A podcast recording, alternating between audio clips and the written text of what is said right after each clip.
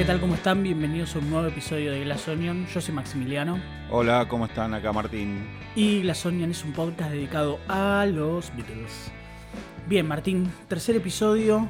Vamos a hablar un poquito de algunas noticias y después nos vamos a concentrar en el disco del día que ya medio que lo charlamos en Instagram, Glass Onion BP, pueden seguirnos por ahí. Así que vamos a hablar de Pipes of Peace, el clásico o un disco bastante popular de, de la carrera solista de, de Paul. Exactamente. Pero tenemos algunas noticias. Tenemos algunas noticias que, bueno, vamos a empezar.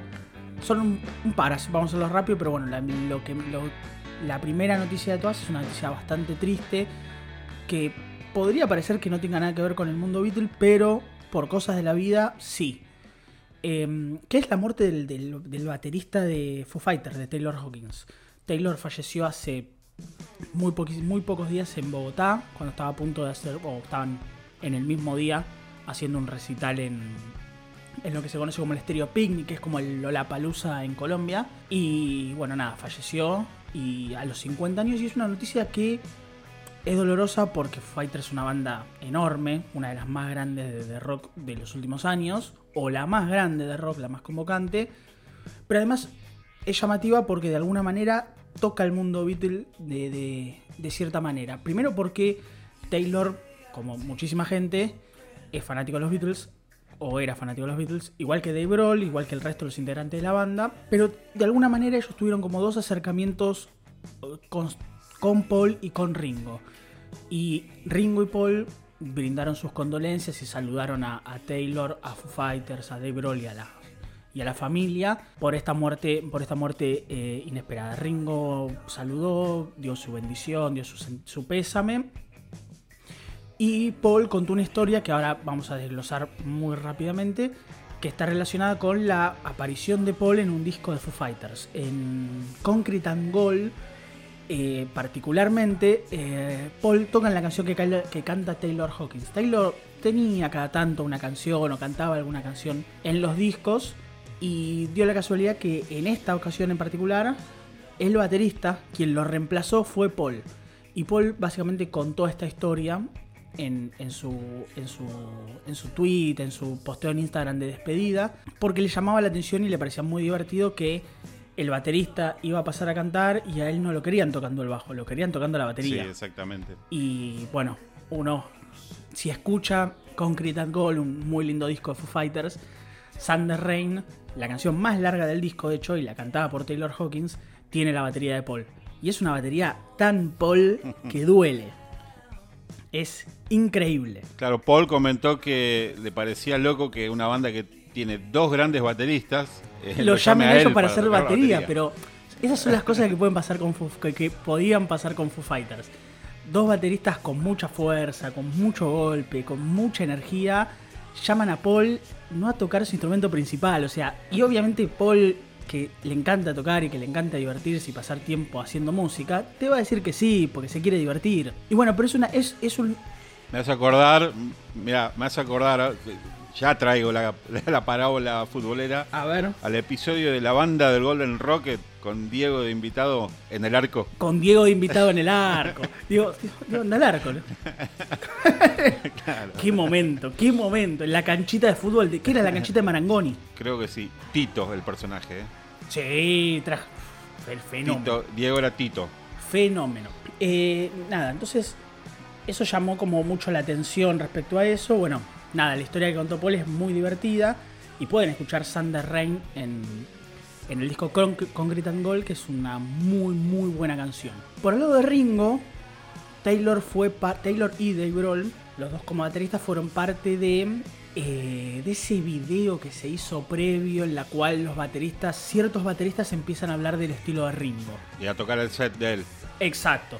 Y a- a- es, es un video donde está Abe, el actual baterista de Paul, está Stuart Copeland, el baterista de, de Police, eh, el baterista de Green Day, me acuerdo. Bueno, hay un montón, hay, hay muchísimos bateristas. Chad Smith de los Red Hot Chili Peppers. Y bueno, nada, una de las cosas que, a- que- que llamaba mucho la atención era Taylor básicamente explicando eh, el estilo de Ringo, esa cosa que él dice que es como, como una persona que barre el platillo, que es como un limpia parabrisas. Y él lo define como it's fucking Ringo fino, o sea, como que es una cosa, es de Ringo, esto es Ringo, como el estilo para definirlo. Y bueno, por esa razón y de alguna manera la, la, la muerte de Taylor Hawkins tuvo algo que ver en el mundo Beatle y Paul lo agradeció y le, y le agradeció haber pasado algunos momentos gloriosos al lado y lo definió como una, como una verdadera estrella de rock. Paul les entregó e hizo el discurso de, ingreso al Salón de la Fama del Rock and Roll. Eh, así que nada, hay como una, hubo siempre una muy buena relación y me parecía que estaba, nos parecía que estaba bueno contarlo en este, en este, en este arranque de capítulo. Sí, bueno, el, a ver, tanto Taylor como Dave Grohl eh, se nota que eran como muy amigueros de, de todo el entorno, de todos de sus colegas, porque eh, hubo posteos de, de- de infinidad de, no sé, desde Metallica hasta, no sé, hasta el que se te ocurra. Sí, sí, todo el mundo. Todo tipo de artistas eh, dejó sus condolencias y bueno, eh, una lástima porque sí, Foo Fighters es una gran banda eh, con un poder impresionante y, y bueno, hay que ver qué pasa ahora, ¿no? De, de ahora en adelante con ellos. Me imagino también Dave, ¿no? Le- estos dos grandes sacudones en, en sus dos grandes bandas. Pero bueno, Eh, sí. será Sí, cuestión sí, de esperar. Hay un punto más de contacto Beatle que me acabo de acordar que es la presentación de Westing Light en Letterman, que básicamente le hicieron vestidos como Beatles en blanco y negro para presentar casi todas las canciones del disco, tocando como si fueran los Beatles en, en Ed Sullivan. Así que nada, nuestro homenaje a Taylor. Y también es parte de tu grupo, no del mío, pero parte de tu grupo, un enfermo de Queen. Bueno, eh, ambos, eh, Grohl también. Eh, Sí, sí, sí.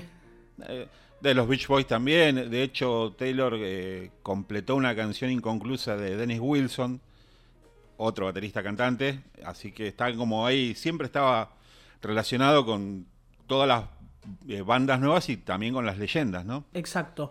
Y bueno, de hecho, quienes tuvieron la suerte y el privilegio de estar en, en Lollapalooza Argentina, se llevaron un gran recital y además ahora se llevaron el último, el último recital de Foo Fighters con Taylor Hawkins en batería. Así que nada, para ellos la mejor y, y- bueno, nada, el recuerdo a Taylor, un enorme, enorme baterista. Damos vuelta a la página y lo que tenemos es que este domingo se entregaron los Grammys. Y no pasó mucho Beatle. De hecho, hasta fue bastante aburrido en términos generales, yo lo vi. Eh, pero un Beatle ganó. O por lo menos un, algui- el, mundo cercano a un Beatle ganó. Porque Dani, Olivia, Paul Hicks y un montón de gente más recibió un Grammy respecto a la edición especial del 50 aniversario de, de All Things Must Pass. Básicamente no lo, lo recibieron como un premio a la, a la mejor super ultra edición, o sea, un premio al lo que sería el best box, o sea, la presentación, la edición en general y, todo eso. Eh, obviamente está basado en, que nosotros hablamos en su momento, en esa caja enorme de madera con el árbol de Friar Park. Y bueno, en base a eso ellos recibieron un, Grammy por, por esto. Sí, eh, de hecho, bueno, la obra es de George, no es para menos. Si no, si no hubiese existido el disco, no hubiese existido este premio, pero claro, entiendo a, a que va, se, se premia la presentación. digamos, Exacto, se premia el como. packaging y exacto. todo el- Exacto. Como que lo que se premia es. Es el. el sí, no sé, el cajón en donde, donde vendiste la fruta. Bueno, Básicamente. bienvenido, un premio Sí, más para, un el- premio más para para- la vitrina. Para Dani, para George y para todos. Eso por un lado. Segundo, dos, tercero, segundo, bueno, no sé, no importa, ya, ya, ya no importa. Tenemos, a ver, ¿qué más tenemos? Ah, tenemos algo más que es, que es bastante interesante, que es, que salió hace muy poquito, eh, entre ayer, hoy, en, en estos días, que es que se abre la casa de Paul para artistas sin discográfica. ¿Te enteraste de esto? Ah, no, no, no. Bueno. El tema es el siguiente. A través de una iniciativa titulada The Forlin Season, la casa de nacimiento donde vivió Paul se abre para distintos tipos de músicos que no tengan grabaciones, o sea, que no tengan contrato con ninguna discográfica, para que lo puedan usar a modo de lugar de inspiración, tocar en vivo y hasta componer. Básicamente es eso, a grandes rasgos. La casa que está en Forlin, Road 20 eh, se va a transformar en esto. esto. Uno de los principales impulsores de esto es Mike, el hermano de Paul. Mirá qué loco. En la actualidad es un museo, es Exactamente. un lugar turístico, Forma parte de la al National igual Trust. que la casa de John. Exactamente.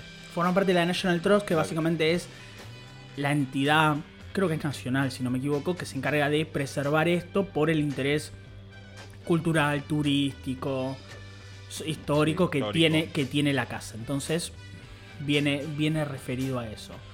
Eh, no sabemos nada, es una noticia que tiene muy, muy, muy poquito tiempo. Como una noticia también, así porque hoy estamos de noti hoy estamos con el noticiero y César y Mónica. Eh, em, Hay que ver quién es quién. yo no tengo ningún problema en ser Mónica. Nos vamos a vivir a San Pedro y, y hacer naranjas. A comer naranja. El- una noticia también de Paul que tiene muy pocos días, que es que Paul instó, pidió a Starbucks que dejen de cobrar más caro la leche de origen vegetal frente a la de origen animal. Porque obviamente como la leche vegetal tiene, es más cara, generalmente leche almendra y ese, tipo de leches, Paul, Paul, Paul salió con un pedido a la gente de Starbucks para que dejen de hacerlo y cobren todas las leches de la misma manera la, que a la gente que le pone al café. Bueno, eh, Es la verdad es que no, no, no, sé- no sé qué opinar porque eh, se- entiende que es más caro. Entonces, bueno, también me imagino que la demanda es menor. o sea, seguramente. el gasto por ahí no sería tanto. No. Eh, bueno, Eh, una, una noticia más de estas del noticiero y, y- y ya está. Pero bueno, terminamos con las noticias que, que- que- que eran un par que, teníamos, que queríamos decir. Y lo que tenemos es que podemos hablar del tema del día. Así que vamos con eso, que es Pipes of Peace.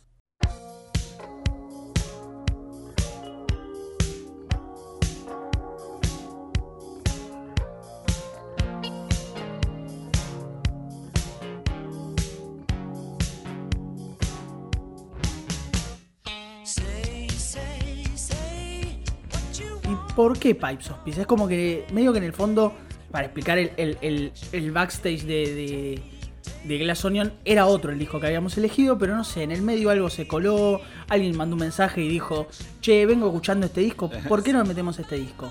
Y dale, van, van, Sí. dale que va.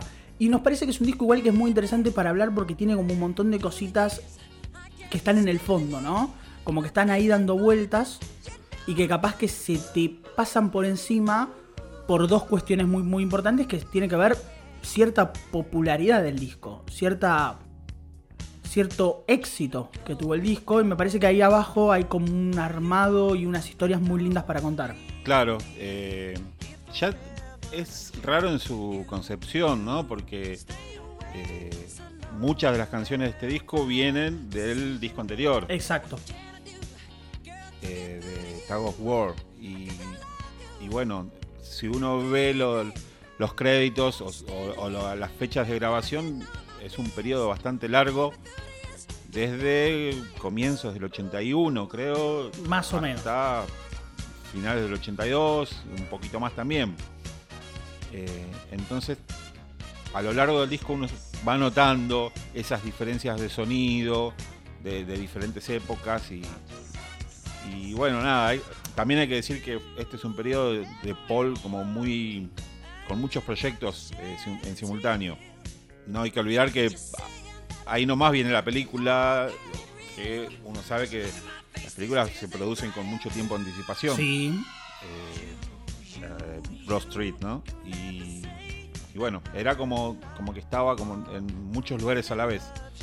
Eh, pero bueno, salió este disco que tiene esta cosa, ¿no? De, de- de que fue un éxito comercial, pero tuvo como unas críticas un poco duras, que, que creo que al final por ahí del episodio podemos debatir un poco ese tema, a ver qué Sí. nos parece. Sí, sí, sí, estoy de acuerdo. Eh, lo- lo- de hecho, sí, una de las cosas que yo tenía ahí marcadas como para hablar con vos era ese tema. Pensemos en lo siguiente. Pipe of Peace oficialmente es un disco de 1983. Como bien dijo Martín, no es un disco del 83. Es un disco que tiene una especie, un arco un poco, un poco bastante más grande. Es algo que iba, algunas cosas eran de Star Wars, otras cosas dan la sensación de que son de más atrás. Y es un disco que está grabado como en muchas fechas durante muchos, muchos años. Y me parece que también es interesante lo que vos estabas eh, diciendo recién, que es como, como un disco que que da la sensación de que está en muchos lados sonoramente. Es como, es como muy interesante esto, pero también es un disco que a Paul le da un éxito enorme, enorme, eh, no sé si diría inesperado, pero sí muy grande. Después de... A ver, cuando nosotros, nosotros yo lo que... Una de las cosas que yo pensaba mientras estaba tratando de acomodar ideas para hablar hoy es que para, para el 83 todavía de alguna, de alguna manera el mundo estaba todavía un poco sacudido por la muerte de John Lennon.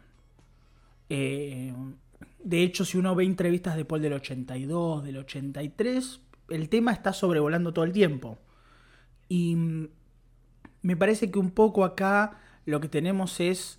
es me parece que, que cierto éxito a Paul le trae como una especie de, cambio de, de- de cabeza y le trae una especie nueva de... Me da la sensación de que, de, que, de que le viene bien, le hace bien, porque como que todo el mundo estaba muy enfocado en John, John, John y John, que es entendible, y la música de Paul parecía que estaba yendo para otro lado, o sea, no estaba interesando tanto. Bueno, y él se encargó un poco de, de- de acomodar las cosas con la sociedad que formó para, para este disco. La sociedad, pese a que hay muchos invitados, pero obviamente todas las miradas estaban en la colaboración con Michael Jackson, Exactamente. Eh, el, el artista más importante del momento. O ahí, estaba ahí al caer, porque eh, sabemos que él ya venía de, de- de Jackson 5, ¿no? Con sus hermanos. Ya se había lanzado como, como solista. Y eh, justamente en esta colaboración con Paul aparecen las dos canciones de, de este disco. Y la que va a ir a parar a Thriller, eh, que bueno, que fue como el, mega hit de, Michael y que, que lo, lo terminó de afianzar, ¿no?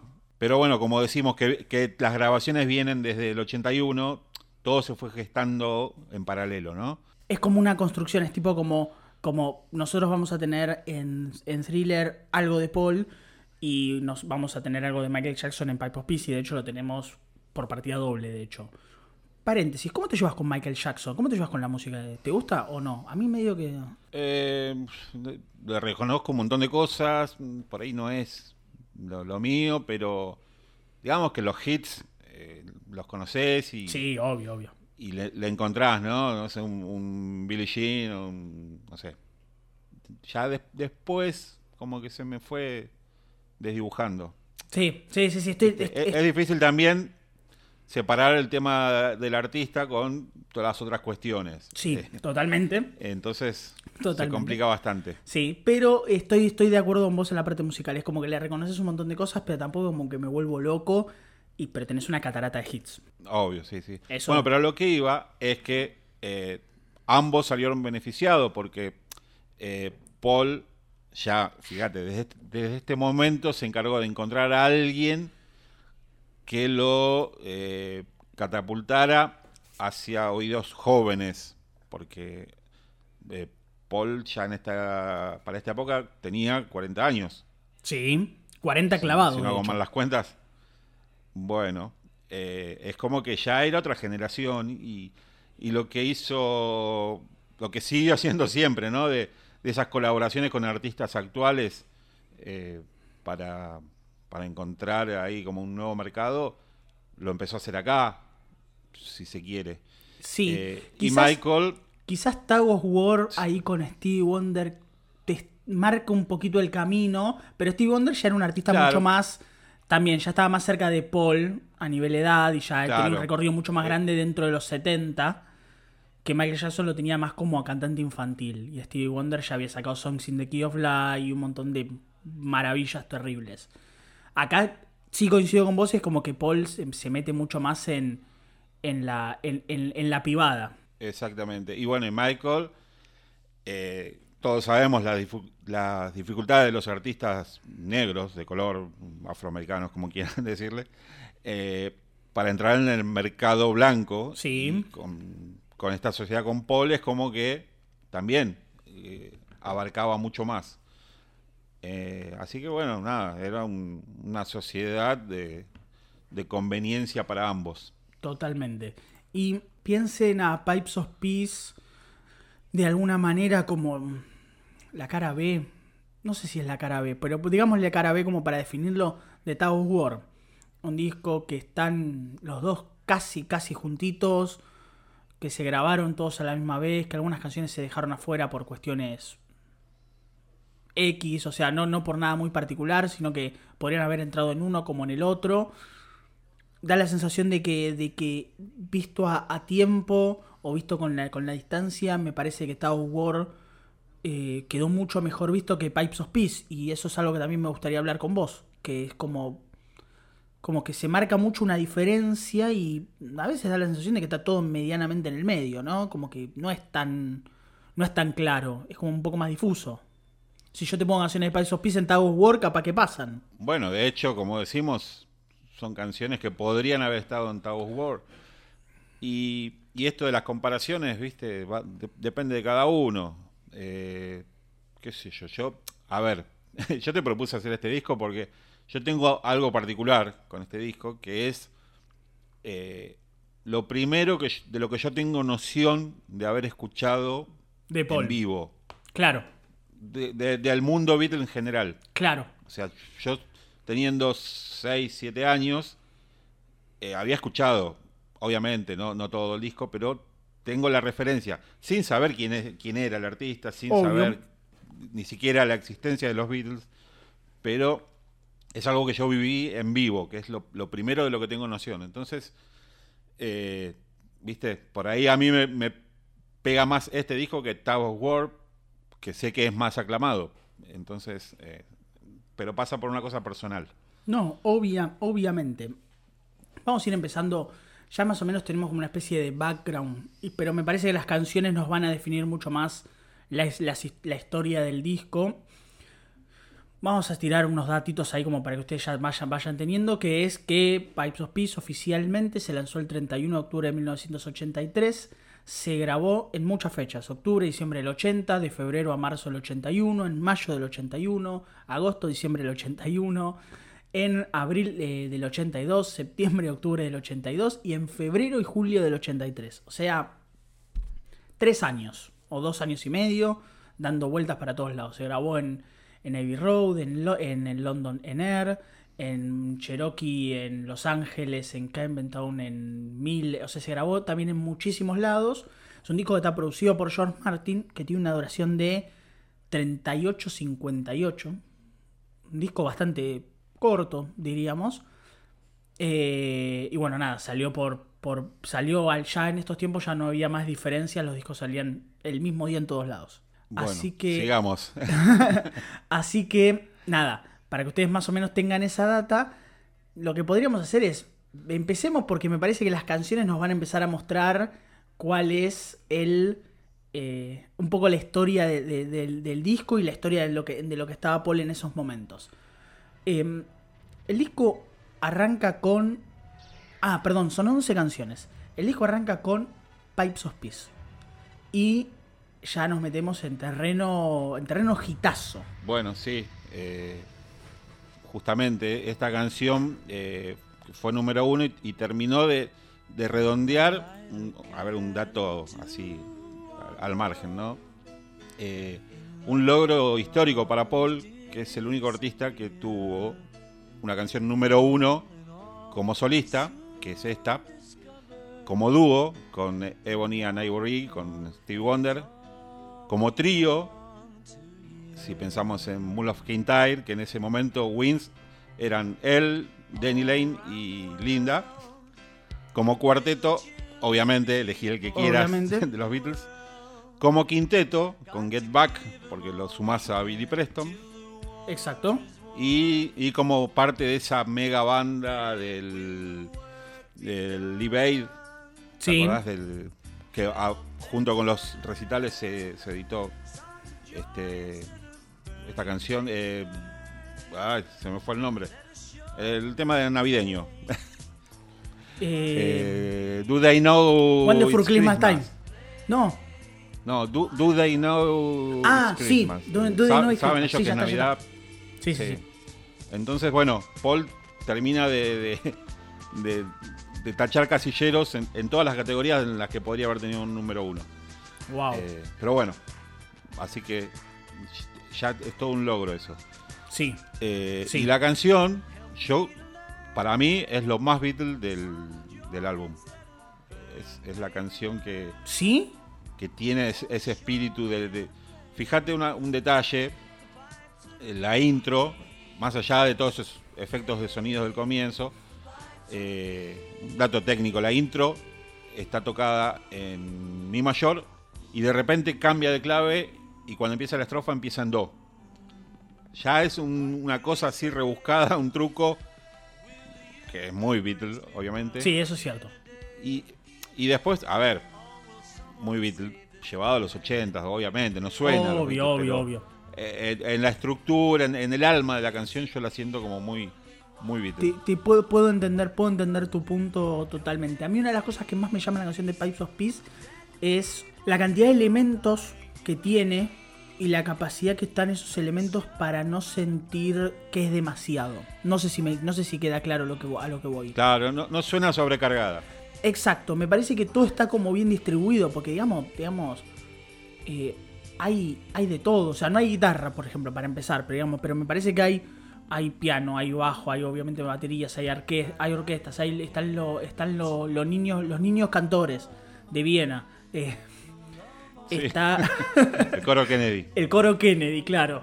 Eh, con los chalecos. Claro, están los coros de Linda, hay una flauta, hay una tabla, o sea, el instrumento de percusión hindú.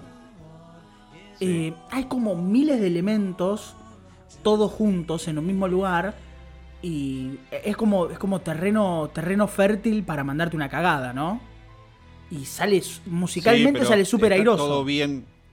Sí, sí, fíjate la batería con ese ritmo en el redoblante que, que Exacto. da esa- ese Tiene como- aire, tiene- ¿no? De, y de- tiene como una cosa de marchita, claro, tiene una cosa de marchita ahí que va como, va súper bien.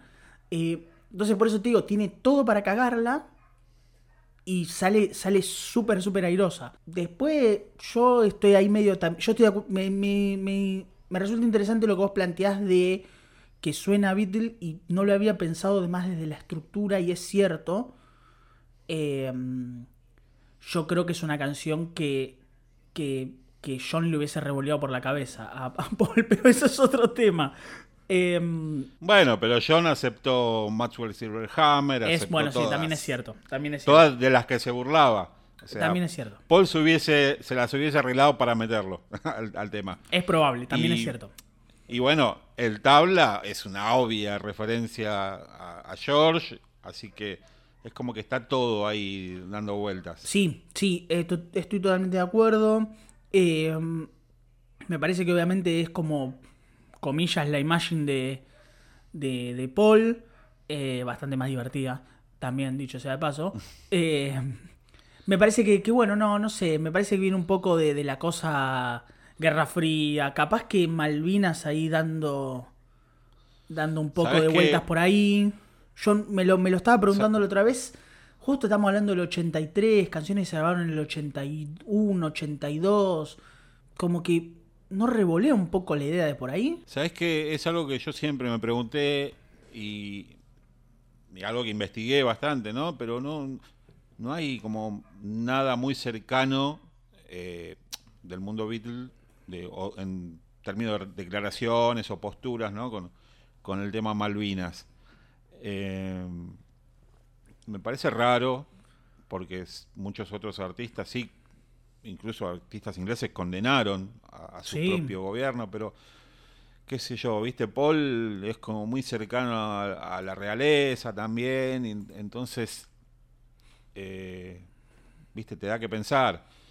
Obviamente la canción es, es antibélica Claramente. y, y- y uno te lleva a, a- a asociarlo ¿no? con Malvina, pero después ves el video y, y- está ambientado en la Primera Guerra Mundial, es como irse por la tangente. ¿viste? Exacto, entonces es como que, Eh, pero viste, me llama la atención que es como justo estamos en esa época y no hay mucha información, como bien vos decís, respecto a esto, a un conflicto real que obviamente tuvo, tuvo a, a Inglaterra involucrado y, y, y justo sale esto, no sé, es como que, viste, es una cosa que para mí siempre que la escuché me, me, me revolotea en la cabeza. Mm, Sí, pero bueno, no, como te digo, no hay, no hay como certezas No. en cuanto a eso. No, no, no, no. no. Eh, Eh, bueno, insisto, yo no sé si soy tan fan de Pipes of Peace, me parece un poco, un poco, quizás empalagosa en la parte de la letra, pero bueno, yo soy medio, no sé, a veces me paso de rosca y, y- y me parece demasiado, demasiada predicadora, pero bueno, es una opinión personal.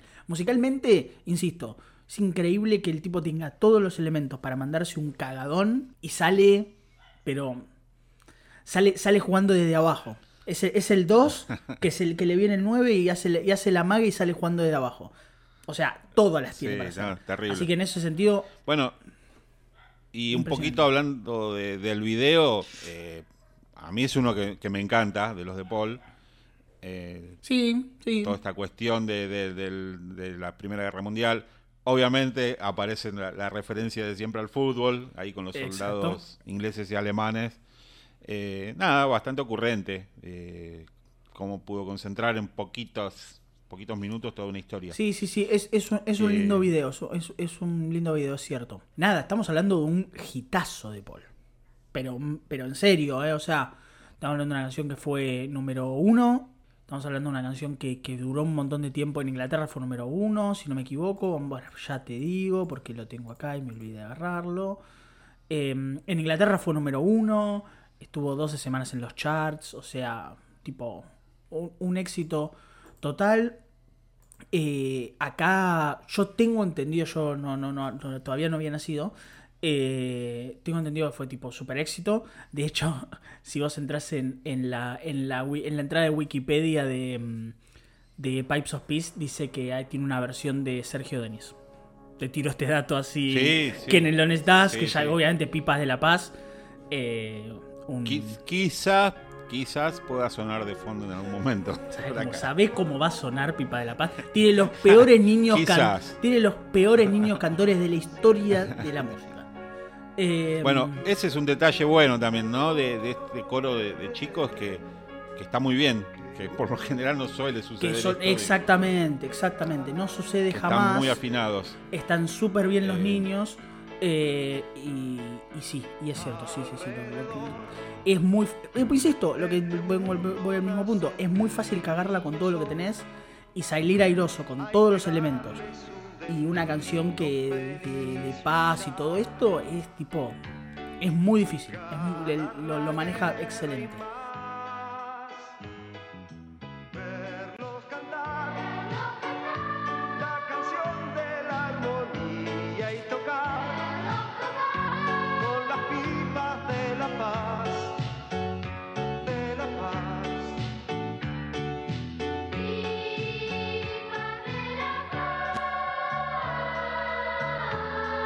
Em, pasamos de canción porque tipo, Paul jugando eh, tipo así, sin, sin ningún tipo de problemas. La segunda canción es 666, el primero de las dos colaboraciones Paul McCartney Michael Jackson. Sí, este, nada, otro mega hit. ¿Qué, qué se puede decir, no? ¿Qué boludo. se puede discutir Hitazo. a este disco? Un 1-2 terrible. Eh, bueno, acá se nota mucho la, la- la mano de, de Michael. Muchísimo. De hecho, eh, él es quien se encargó de toda la parte musical, de toda la pista. Eh, él se trabajó un poco con Paul y, creo que en Los Ángeles terminó de darle forma a esta canción con sus músicos, con sesionistas. Eh, devolvió la pista. El bajo está grabado por otro, un sesionista, ahora no recuerdo el nombre, con la intención de que Paul lo regrabe. Y, Paul dijo, no, esto está bárbaro, déjalo así. O sea, bien por él de, reconocer algo que, estaba bueno y, bueno, nada, eh, grabaron las voces y, quedó este otro mega hit que, también tiene otro gran video, que bueno, en algún momento lo, lo charlamos, pero para mí musicalmente como que mete, termina de meter a, a Paul en los 80. Sí, estoy totalmente de acuerdo. Me parece que si uno escucha, bueno, McCartney 2 es otro tema, pero si escucha Tug of War se siente como un poquito más, más, más atrasado. Está como más- aferrándose todavía a es- los 70. Sí, exacto. Se siente como un poco ese, de ese, de ese, de tipo como si fuera, no sé, un Paul Williams, digamos. Se siente como esa cosa muy setentosa, soft rock. No sé si se entiende el sonido. Em, Sí, sí, sí, sí. y me parece que acá, tipo, Michael, Michael le dice: Vení, sentate, agarrate fuerte, vamos a los 80, boludo. Así, eh, estoy totalmente de acuerdo con vos en eso. Lo que me llama la atención es. La. Tipo, es como. No podemos explicar mucho 666 porque primero la- seguramente la escuchó todo el mundo. Pero además es como. Es como una canción que, que, que va, que va, te va, te va, pum, pum, pum, te pasa por arriba. Tiene un estribillo, tiene un puente, como súper directa. Y, y- listo, y se terminó. Pero cuando te pasó, listo, estás todo el día. Estás, estás todo el día como un tarado cantándola. Em, tiene una armónica, tiene guitarras, tiene buenas voces, tiene buenos coros. La forma en la que se complementan las voces de Paul y de Michael eh, son increíbles. Me parece que también, esto es algo que tenemos que hablar, me parece que Paul ya tenía 40 años, era joven, era muy joven. Pero tiene un nivel, tiene una... En el disco, en todo el disco, eh, la voz está en un punto que me parece que no estaba desde hacía muchísimo tiempo. No sé si esa es tu No, está sensación, ¿eh? impecable. No está impecable, sí, sí, sí. no sé si esa es tu sensación, me parece que después vamos a llegar a algunas, algunas tipo algunas baladitas, ese tipo de cosas, y vamos a decir, este es el Paul que mejor cantó, probablemente desde, no sé, Van on the Run. Me, me da esa, sens- esa sensación que tuve todo el tiempo mientras escuchaba el disco. Pero qué que no podemos decir mucho de 666 porque es un hit, pero tipo indestructible. Indestructible. No, y es una canción que te lleva, eh, fíjate el bombo, ¿no? Que, que va tu, tu, tu, Tu, tu, todo el tiempo. Todo el tiempo es, es una máquina que te, que te va empujando para adelante. Y, y sí, el, el bajo, la- los caños que se escuchan ahí atrás. Nada, todo, todo, todo. Es un, un mega hit. Sé que tiene sus detractores, pero no puedes discutir un éxito. te guste No, o no, no, lo es- puedes discutir. es muy difícil discutir una canción que incluso ahora eh, sigue sonando, no sé si moderna, pero sigue sonando fresca. Pasaron 40 años ya, con 39 años, el año que viene Paitos Pi va a cumplir 40 años. Es, y sigue sonando bien, loco, sigue sonando fresca, se sigue sintiendo... Es como, se sigue sintiendo cuando vos tipo pones Radio Aspen, va a sonar 666, boludo. Es tipo como... eh, eh, tiene Junto ese con nivel. África. Exacto, exacto. Va, va a sonar. Exacto, va a sonar. Va a sonar. O sea, vos estás, estás escuchando y va a aparecer Leo Rodríguez, va a decir 666. Em, pero, es, pero es así. con un tono más grave. con un tono más grave, sí, sí, sí. Sí. Pero a lo que me refiero es que es que es inoxidable. Voy a ese punto. No, no, no, no, no hay chance. No la puedes enfrentar. No, no, obviamente. Eh, y lo que te decía del video, ¿no? De, de- de un poco que se, se mete la comicidad, e- ese espíritu Beatle, ¿no? De, de- las payasadas. De las Eh, payasadas, de la broma. Claro, en esta historia, que bueno, en principio eh, es bastante eh, polémica, ¿no? Porque son unos estafadores y, y terminan justificando todo porque llevan eso a un orfanato, todo lo recaudado va a un orfanato. Sí, sí, sí, es medio, Eh, medio, como sí. para... medio. Robin. Quiere- pre- pretende ser medio Robin Hoodesco, pero es como una especie de medio guiño a, a, Ay, se me fue el nombre de la película, boludo. La de. mm, El golpe. La de Robert Redford y, y Paul Newman, que es como una especie de tipos que van ahí haciendo tretas. Y que es como. Y que después sería tipo como Homero y, y Abraham Simpson vendiendo el tónico. Simpson y Simpson. Eh, Claro. viene, viene, viene también por ese lado. 666. Pero bueno, es muy gracioso, ¿no? La, la- No. la secuencia ahí de, de Michael ganando la pulseada al, al grandote. Sí. eh, y después eh, sumándose todos al- en la carreta. La aparición de Linda, la aparición de Heather, eh, que tiene un Heather aparece ahí. Que tiene un cameo. Supuestamente el video costó medio palo, o sea, medio millón de dólares. Medio millón de dólares. De 1983. Eh, fue número 2 en Inglaterra y número 1 en Estados Unidos. Paul venía descontrolado. Afila- afiladísimo. descontrolado. Y es la semilla de algo que vamos a hablar después. Yo creo que lo tendríamos que hablar después. eh, que nos va a dar para charlar, para charlar un, un ratito porque no, no, la historia no termina del todo bien. No, para nada. La tercera canción del disco es The Other Me. Es. Ya nos calmamos un poquito, dejamos los éxitos. Ya no vamos a tener más éxitos, de hecho. Pero.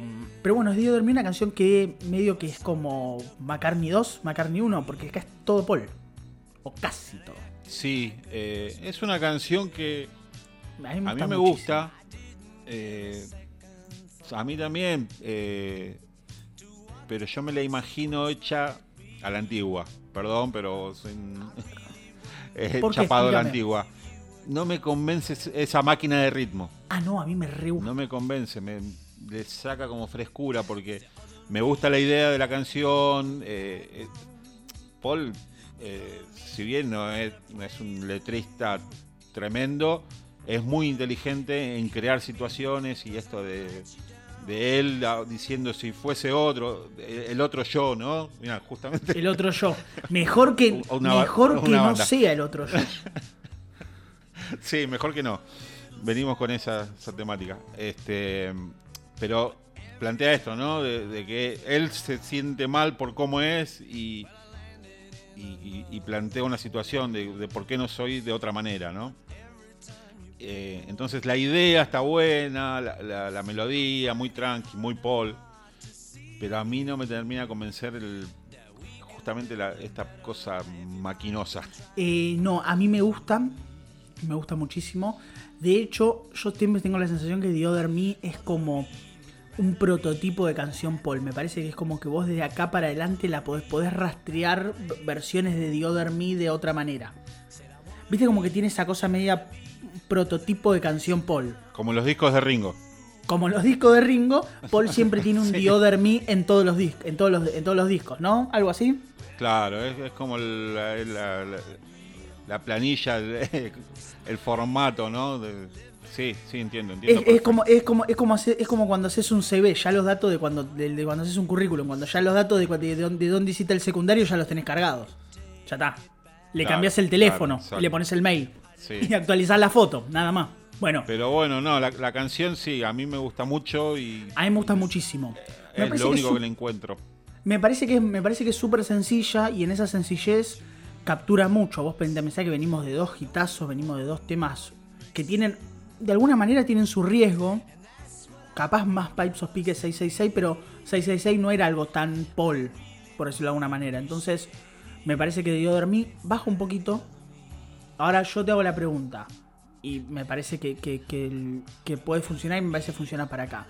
¿Vos no sentís que de acá en adelante en casi todas las canciones arranca un show de can- titulado así, canciones que podían haber ido a cualquier disco de Wings. Eh, no sé si todas, encontré varias que, que sí, que me, me recordaron mucho a Wings y otras que son como Sí, obvio. de la misma manera que esta, el, el arquetipo de canción McCartney. Exacto. De otra manera. Exacto, coincido totalmente.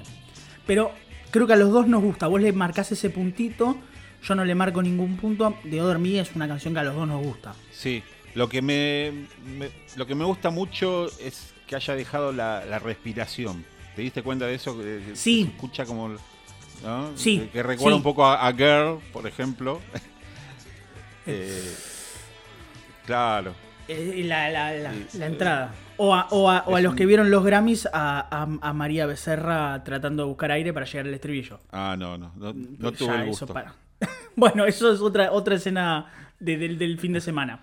Eh, no, aprobadísima de dormir, me parece que funciona bien, me parece que es bonita, la letra es como muy simpática. Eh, capaz que es un Paul medio en, en piloto automático, pero tiene como cositas que caen perfectas. Así, tuk, tuk, tuk, van cayendo solas.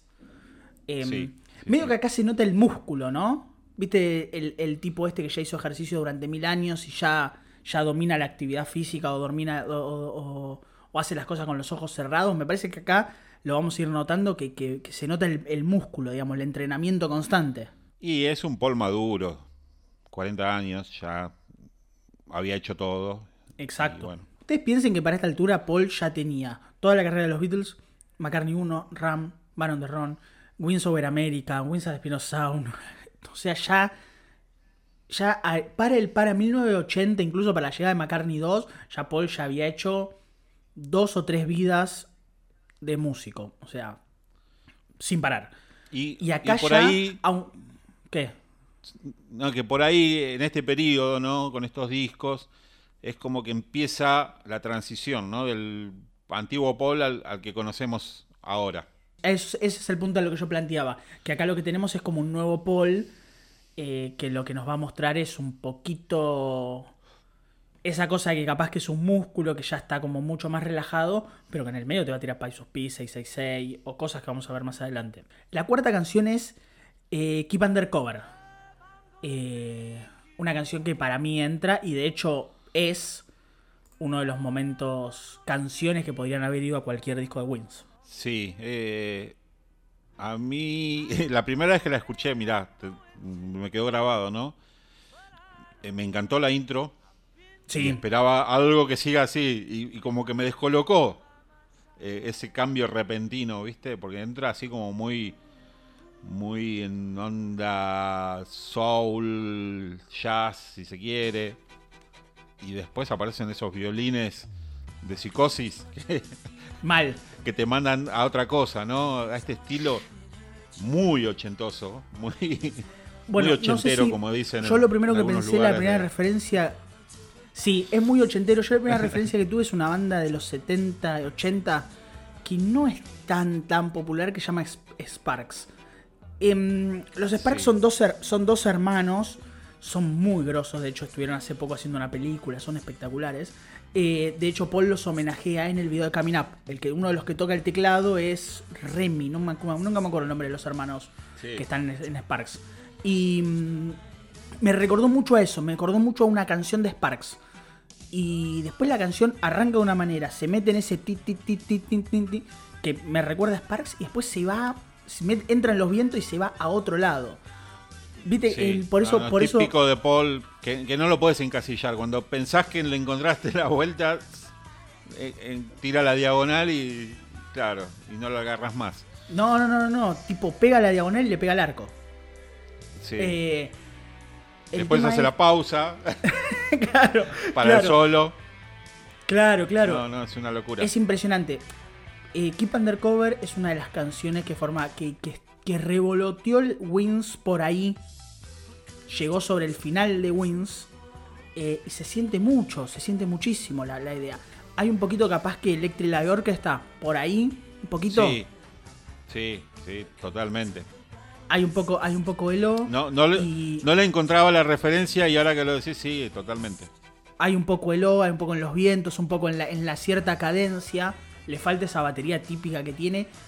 Pero bueno, cuando uno escucha, cuando uno escucha a George Martin, escucha que las baterías suenan a George Martin.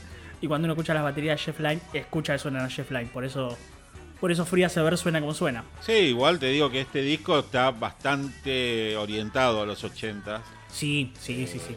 Sí, Estuvo Jeff Emerick también eh, trabajando acá, o sea que, Sí. que bueno, que, que estaba como el equipo completo. sí, exacto. Y nada, es una canción muy sencilla. Tiene unos lindos coros de Linda. Eh, por, eso, por eso me parece que Linda es como. Linda está presente en este disco, pero me parece que su presencia está como un poco más, dis- más disimulada, ¿no? Me parece que está como un poco más. No tan Sí, sí, presente, no, no, es, se siente no tan es enfrente. Wings, no es Wings, totalmente. Claro, me exacto. Me parece que Paul marca muy bien ese, esa diferencia. Tipo, Linda era Wins y ahora Linda es una persona que me acompaña, va a aparecer, va a cantar conmigo, va a hacer los coros, pero no va a tener ese- esa, esa cosa tan, tan pegada, tan, tan cercana. Entonces es como... Pero acá se nota. Sí, totalmente de acuerdo y, y bueno, la que viene, antes que me hagas la pregunta del final, ya te lo digo ahora, para mí es la, me- la mejor canción del disco. Wow. La número 5. So Bad. Eh, la balada. La, prim- la primera balada, la primera vez que bajamos un poquitito. Paul mete como dos baladas, una en cada lado del disco. Eh, y acá lo que tenemos es lo que algo que habíamos dicho antes, Martín. Es la capacidad. eh, Paul tiene 40 años, es joven. Pero lo que canta en So Bad, ese arranque, loco, no se puede creer. No, no, es, Es, no- es impresionante. Es, es raro eh, escucharlo a Paul cantando en falsete y acá arranca así, eh, a, lo- a los Gees. Eh, y es una balada, pero no es la típica balada Maybe I'm Amazed o My Love. Es, es una cosa, es un lounge, le dicen ahora. Los pibes le dicen así, ¿no? Esa cosa así como, como de, relax, como de música de... de- no, no sabría bien cómo explicarlo, ¿entendés? Te entiendo, te entiendo lo que querés decir, pero no me sale la palabra. Sí. Se, me, se me fue la palabra. Eh, es como si una cosa muy relajante, muy calma, muy. Claro. muy sí, no, no tiene. Lo que no tiene So Bad es que, es que es que no explota. Como a quizás otras baladas de Paul, que arrancan, arrancan, arrancan y tienen algo que te pum. Tipo, Maybe I'm Amazed, o, No, o incluso hasta el solo de My. Love. Está todo el tiempo ahí. Claro. eh, y bueno, como vos decís, ¿no? La voz de Paul es increíble. Los Es coros increíble, están No, no puede creer. Tremendamente bien armados. Eh, está Ringo en la batería Sí.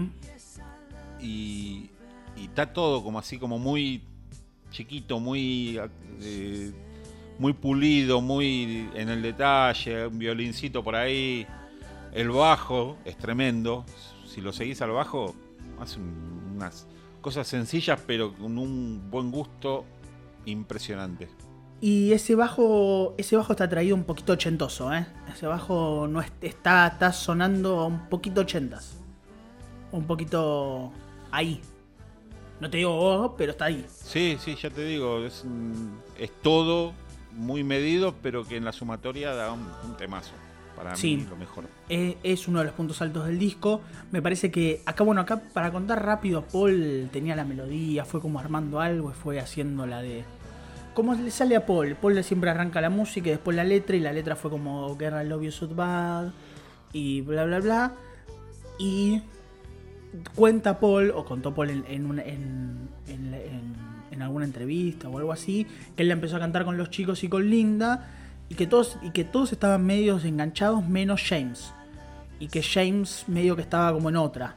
Y ahí Paul salió con la de Boy I Love You So, mad, so Bad, que es lo que hace que termine el... es lo que es- una de las últimas eh, frases del, tema.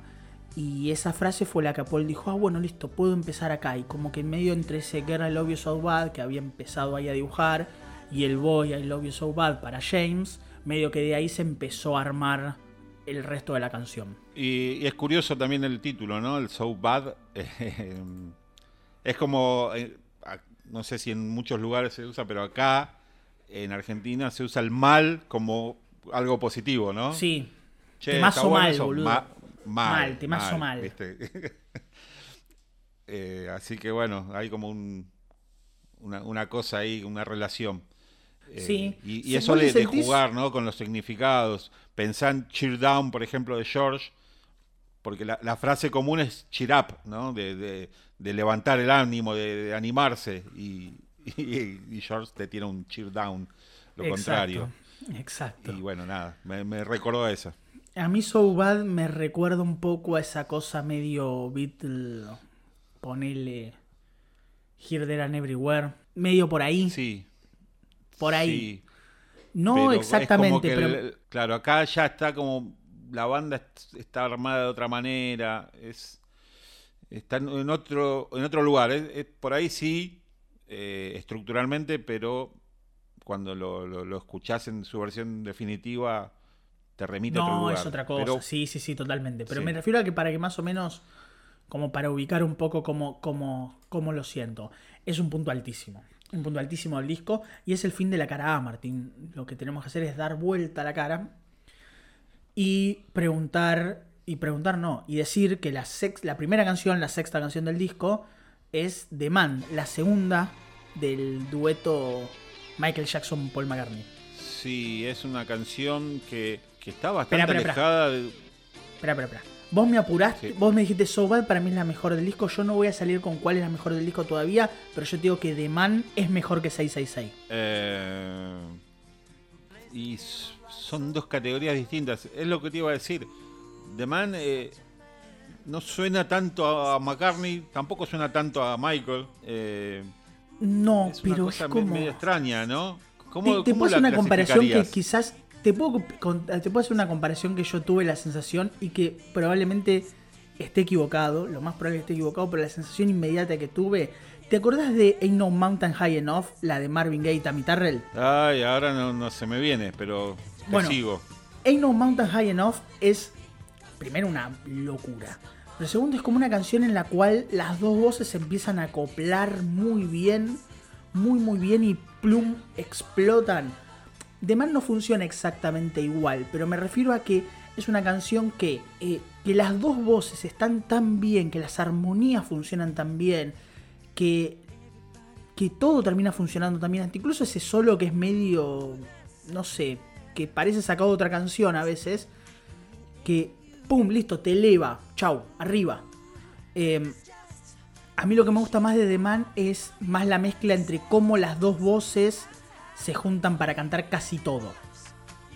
Y cómo quizás hay un momento en el que Paul puede lucirse y también, y también Michael Jackson puede lucirse y los dos se complementan tan bien que, que me da esa sensación que quizás 666 me la da más en el sentido de, uy, mira boludo, este pedazo de estribillo que metieron, o mirar el puentecito que metieron acá, o el- la armónica. De man es como que en conjunto me vuelve más loco. Y capaz que 666 son como cositas. No, eh, eso me pasa a mí. Eh, sí, entiendo, entiendo lo que decís. Este, a ver, a mí me parece que The Man es como música para entendidos, entre comillas, y Gracias. 666 es para, para, para la tribuna. Entonces. Es un poco más tribunera, sí. Es difícil de comparar. Pero lo que te decía antes, no podés discutir un éxito. Entonces, eh, nada. Son dos grandes canciones. Son dos grandes Eh, canciones. The Man, no, como te decía, me cuesta encasillarla, clasificarla. Un poco sí. Eh, suena por momentos un poco funk, después parece como medio latino en, en- en la percusión. Eh, entonces, ya, ya te digo, te pone en un lugar al que no estás acostumbrado a escucharlos a ninguno de los dos por ahí. Eh, Pero Sí, puede ser, puede ser. No es, no es una mala. No es, no es un mal. lo- no es mal lo que estás diciendo porque me parece que, que de alguna manera mm, no está en un, no, no- no tiene una pata en ninguno de los dos lados. Está como camino una ancha avenida y, Claro. No sé, a mí me hace que me. Mira, la prim- yo hacía muchísimo no escuchaba Pipes of Peace. La primera vez que la puse, me- que, que puse la canción y que sonó, dije, esto es. Esto no, no me la acordaba mucho, la verdad no me la acordaba mucho. Y fue como medio, esto es medio, medio parece una canción de esas de tipo, no sé, de un latino que, que va, que Sí. canta y le mete un solo rockero en el medio, tipo No podrás de Cristian Castro, Sí. bueno, así. Em, pero después, claro, fui Maná. como, claro, fui como medio que metiéndome y entrando en el mundo y dije, claro, pero mira cómo funcionan estas voces, mira cómo, mira cómo acá, mira cómo, mira cómo acá se mete bien, se meten bien los dos, cómo se potencian las dos voces. Suena mucho más la voz de Michael Jackson que la de Paul, medio que lo tapa bastante. Pero esa suma de las Sí, dos no, voces no, me, o me sea, parece demoledora. es un temazo, tiene todos los condimentos, pero le falta pasta de hit. Esa por Sí. ahí es la, la cuestión. Exacto. Eso sí, coincido con vos. Supuestamente siempre hubo una, una potencial idea de, eh, de lanzar un hit, de, lanzar un hit, de lanzar un single que al final terminó no pasando. Eh, Con esta canción. de- con esta canción, sí, era- tenía un lanzamiento para febrero del 84. Ustedes piensen. Thriller de Michael Jackson salió en octubre, si no me equivoco, del 82. En noviembre del 83 sale el último single de Thriller, que es justamente Thriller. O sea, el tema más famoso del disco. Sale un año después. En el medio tenemos This Girl Is Mine, que es el tema que hace con Paul y Michael Jackson. Tenemos 666. Es el primer simple. ¿Qué? Ese es el primer simple de Thriller. Exacto. No, el primer, el primer, claro, el primer single de Thriller es, es This Girl Is Mine. Y después viene Billie Jean, si no me equivoco. Y el último de todos es Thriller. O sea, termina un año después el disco con el éxito más grande de la carrera de Michael Jackson. Y en el medio tenemos todo esto. Tenemos 666 y un potencial de man. Entonces, de alguna manera, durante un año, las carreras de Paul y Michael Jackson corrieron así, en paralelas, cruzándose, y cada uno iba alimentándose del éxito del otro. Entonces, lo cual hace que lo que vamos a contar después parezca más, un poco más doloroso. Según Paul, The Man para Michael Jackson era como Dios, que era como una cosa más ambigua. Eh, pero bueno, eso es un, un comentario de Paul. Ah, no, no la tenía esa. Sí, sí, sí. Paul, decía, Paul creía, o cree, mejor dicho, que para, que para Michael Jackson The Man era una personificación de. era una forma ambigua de llamar a, a Dios. Nada, es un muy buen arranque de cara, de cara B. Eh, te, te, predispone bien arriba para lo que para mí ahora podemos ya definir como de acá para abajo canciones que podían entrar en cualquier disco de Wins. Em, la que sigue, la segunda canción de la cara B, séptima del disco, es Sweetest Little Show. Sí, y ya la intro es re Wings. Es re Wings, boludo. Ya te imaginas en. Yo me la imagino en Venus and Mars. Esta es una canción para Venus and Mars. Claro. Paul con el, cortecito de pelo largo atrás. Y el, el Rickenbacker en vivo, ¿no? Paul que te mira así con el pelito largo y con, como colectivo y dice: ¿Hasta dónde vas, pa? No, no, no, no, te pasaste de sección ahí. Em,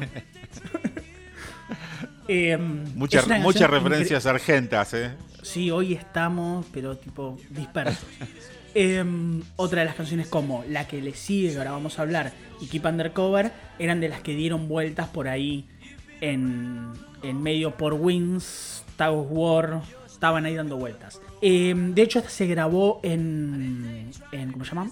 En las sesiones de Tag War y se dejó de lado. Es una canción súper linda, bien, pero medio que a mí me gusta, pero no me pero tiene como cositas lindas, pero tipo no me voy a salir a pelear por esta canción. No sé si voy a no, te la vas a tatuar. No, no, no, no, no, no, no, o sea, no voy a ir, no, no voy a no, me voy a parar en la barra de, no me voy a parar en el paravalanchas a, a, festejar, a defender esta canción. Está buena, está todo bien, es súper correcta, pero no, pero bien por vos, Paul. Pero tienes una especie de malambo ahí en el medio con una cosa rara, guitarras. Una cosa rara. Y después de atrás se meten otras cosas que no sé, que te llevan a, a no sé, a China, qué sé yo, no sé. Sí, no sé, tiene una cosa media rara. Es una de las canciones también que Paul medio que grabó casi todas él. Tipo, eh, medianamente hizo casi todo él hay que reconocerle la, cosa innovadora, ¿no? Y, correr estos riesgos que a esa altura Paul no necesitaba correrlos. Y no. Sin embargo, él siempre tuvo ese afán de, innovar. No siempre le salió bien, pero eh, nada, es un, riesgo valioso para mí. Sí, sí, sí, sí. Igual está muy bien. Sweet Little Show. Sweet Little Show hace una cosa también muy macarniana que es se junta con Average Person, la octava canción del disco. Claro, queda ahí colgada con, la nota final y de a poquito se va metiendo la siguiente. Eh, que no sé qué te parece a vos. A mí esta canción está en ese grupo de canciones de Paul que, que la nota así como muy, muy infantil, muy, eh, no sé, Mrs. Vanderbilt, por ejemplo, de, de Van on the de Van on the Run, sí. ¿Viste? Te entiendo. generalmente son las que tienen ese bajo tum, tum, tum, tum, tum ¿viste? ese bajo marchoso que, que a mí nunca me terminan de, cerrar. sé, que, sé que son, las, sé que son de las que menos te gustan, es verdad. Em, a mí lo que me pasa con Average Person es que, puedo ser totalmente sincero, es, si, si, si si da la sensación de que es de Wings, si se fue fuera de Star War, sos Paul McCartney, hay necesidad de, no tienes, tipo, no tenés algo mejor, no tenés alguien que te diga, amigo, date cuenta. De hecho, sí tenía cosas mejores. Sí, por eso. O sea, por eso. Eh, a mí la, que, la sensación que me da Average Person es que está bien, tiene una linda batería de Ringo, está linda, que se le nota también un poquito más la voz, pero que, que está un poco más. Pero es como bueno, bien por vos. Bien. Está bien, aprobada. Lo que pasa es que para nosotros está mal, pero para Paul evidentemente no. Para él eh, este tipo de canciones le sirven, le, rinden y, y, por eso las incluye. Sí. Y generalmente son este, este tipo de canciones donde él juega un poco a impostar la voz, hacer ese acento más londinense por ahí. no sé si captás la referencia, ¿viste? De, Sí, sí, te entiendo. de sonar así como más señorial. de- eh, pero sí, también es una canción que tiene todos los elementos de Wings. De hecho, Denny está en este disco. Denny está en este disco, son las últimas sesiones de Denny, de Denny Lane con, con Paul. De hecho, se cree que Denny Lane tocó en Average. No se sabe muy bien quién tocó en cada lado. Se cree que Denny Lane tocó en Average Person. Se cree que tocó en Ya te digo que más. Em, ya te digo, ya te digo, ya te digo, espérame. Se cree que tocó en. Para Average Person. Y ya te digo que más, porque ahora no lo tengo acá a mano. Y seguramente Sweet Little Show, si viene de la época de Wings, me imagino que habrá estado. No, Sweet Little John es casi todo Paul, Average Person, en, y en la que le sigue, en la que le sigue también, eh, que ya de hecho la podemos nombrar, la canción número 9 es Hey Hey, es una canción que Paul escribió con Stanley Clark, que nada, Stanley Clark es un bajista super grosso yacero, eh, que tocaba en una banda llamada Return to Forever, ¿cómo era? Em, Return to Forever, sí, él en Return él to tocó Forever. con Chick Corea. Él tocó con Chick Corea. Sí, el recientemente falleció Chick Corea. Un crack, pero una cosa. Es una bestia Chick Corea. Tocó con Jeff Beck también, si mal no recuerdo, entre otra gente. Eh, fue también de esos músicos que son sesionistas y que. mm, que ¿cómo se llama? Que de alguna manera tocan. tocan como sesionistas porque ahí, ahí, ahí- está la. ahí está la guita. Y después cuando hace lo que quiere es una es un, un músico jazz salvaje.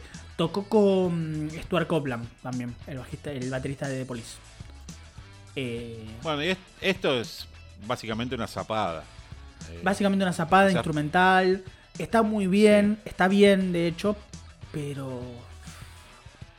Pero.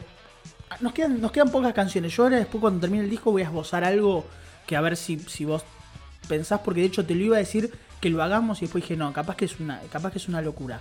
Pero mm, Hey Hey está bien, qué sé yo, no sé, es.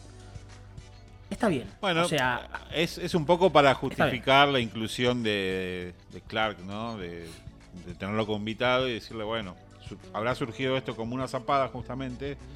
Por eso los créditos, ¿no? De, de McCartney Clark. eh, exacto. no se sentaron a escribir esta canción. Salió y bueno. Salió, obvio.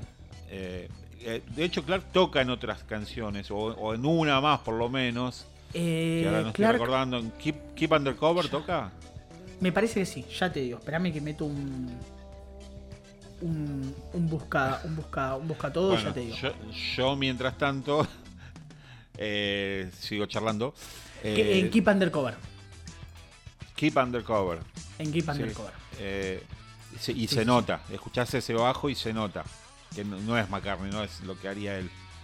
Eh, sí, sí, bueno, sí, es cierto, es cierto lo que decís. Sí. y, y esta canción lo que hace es seguir ampliando el, el espectro ¿no? de, de- de estilos que, que venís con Pies of Peace, baladita ahí, eh, 666, te lleva a la pista de baile. Después tenemos el, el segmento Wings, el segmento balada tranqui. Y esto te lleva a la cosa más funk, fusión, ¿no? Eh, la- te das cuenta que la batería es como muy trabada. Un poco afrobeat que te prepara para la próxima canción, ¿no? Un poquito. Y un poco sí. Un poquito te prepara. La décima canción es Tag of Peace, que funciona como un reverso de Tag of War. Lo que teníamos en Tag of War ahora es Tag of Peace. Y, Y otro juego de palabras, porque Tag of War eh, es el nombre que se le da en inglés al juego ese de, de tirar la soga. eh, a la por cinchada. ejemplo, ac- cinchada le dicen acá, o no sé si hay otro nombre. Eh, y él juega con eso del, del War Peace, ¿no? De, de- de cambiarle el significado. Eh, Exacto. Quizás no, no tendría una, una traducción literal, pero, pero sí es, es ese tipo de cosas que estamos acostumbrados de- desde los Beatles para acá, ¿no? Obvio, sí, sí, sí, los maestros del, del juego de palabras. Eh, acá también, casi todo polo, todo diría yo, muy poquito de. Capaz que George Martin puso alguna que otra, alguno que otro juego, algún que otro sonidito. Pero lo que tenemos acá es una canción puramente influenciada tipo Afrobeat. Una cosa que estaba. Una cosa que para los 80 era un montón, ¿eh? O sea, tipo. 81, 82, 79, 84. Tipo, en esa época tenemos la explosión de Fela Kuti, tenemos a los Talking Heads en Estados Unidos haciendo ya metidos en el Afrobeat, haciendo, no sé, eh, Remaining Love, eh, Remaining Light, Remaining Love es el libro, Remaining Light, eh, haciendo, no sé, Stop Making Sense, ese tipo de cosas que estaban terriblemente influenciadas por la percusión y por los sonidos africanos. Y no digo que Paul toma de ahí, pero sí todo eso estaba como dando vuelta. Es muy divertido que Tao War es la primera, es una canción afrobeat y no está en, en Van Ron, que no tiene nada de, de- o muy poquito de afrobeat. No, nada.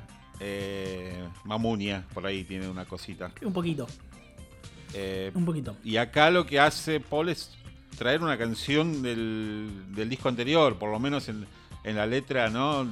Que, que empieza diciendo Tag of War. Eh, Sí. es- ese, ese recurso de, Paul de, de autorreferenciarse en, en un mismo disco, eh, acá lo, lo hace con el disco anterior. Y, y como vos decís, ¿no? Está muy basado en la percusión y en esta cosa de, digamos, precursor del mashup, del, del- de la cosa del, de los remixes por ahí, ¿no? De, de tomar elementos, porque hay como unos samples también. Es, es como bastante innovadora. Sí, sí, sí, sí, sí. Sin ser una gran canción, digámoslo también. digamos todo. Eh, sin ser una gran canción. Y, pero está bien, qué sé yo, no sé. Ah, mm, es qué sé yo, no sé, media rara. Eh, la última canción del disco es una balada. Me, me llama la atención, viste, que Paul es como que acá no, no está tan, tan balada, está como bastante más arriba de lo normal. Eh, y es Through Our Love, que es la última canción del disco. Está bien, no es una super, super balada, no es So Bad, ponele, pero está más cerca de eso. Eh, y no, pero también- esta sí entra en ese grupo de, de baladas clásicas de Paul. Exacto. Tiene un sonido mucho más clásico, mucho más McCartney. Y, y para mí es otra de las grandes canciones de este disco. Sin dudas. Está muy, muy bien armada. Es lo que venimos diciendo, ¿no? De, de- de- de tomar todos los elementos que, que se le ocurren, ponerlos en una canción y que no choquen, como hablábamos de Pies of Peace. Eh, Bueno, sí, tenés tenés- en- unas en ese cuerdas que sentido, van sí. y vienen, ¿viste? En ese sentido tenés razón, La- es cierto. Tiene Los todo para cagarla y no la caga. No, no y, y ya te digo, está en el terreno que en el que Paul más cómodo se siente. Sí, La, la- sí. la sí. balada dulzona y nada, que arranca suspiros de la platea. de la platea. Eh, sí, es, es una buena canción. Es una buena canción. Es un, es un lindo cierre. Me parece que está bien. Me parece que el disco en general está bien, correcto. Me parece que, que ahora, ahora lo podemos hablar ya como para ir medio terminando. La parte de las canciones.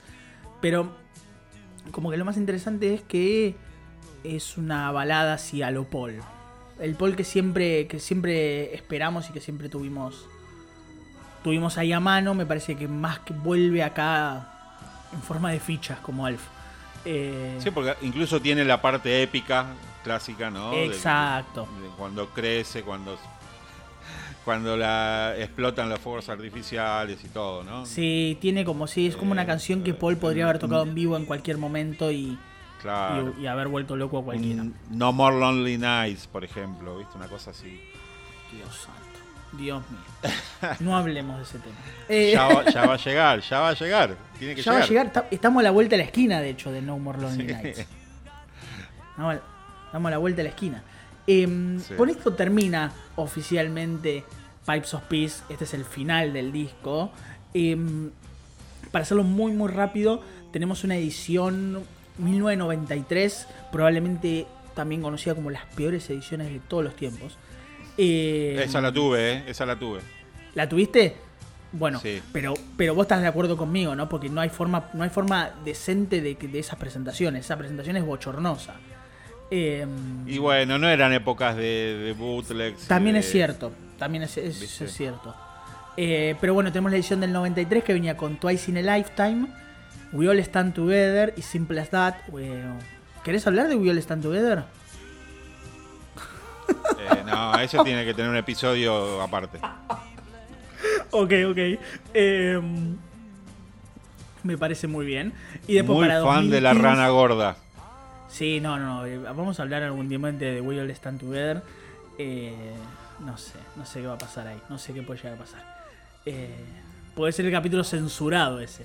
Eh, y después tenemos la versión 2015 remasterizada del el McCartney Archive Collection, que viene con el primer disco totalmente, totalmente remasterizado, un segundo disco de bonus que tenía un remix nuevo 666, demos de un montón de canciones y algunas que nunca habíamos escuchado, la cara B de 666 que se llamaba Ode to the Koala Bear, eh, un instrumental, un DVD que venía con los videos eh, y varias, varias algu- algunas que otras cositas más.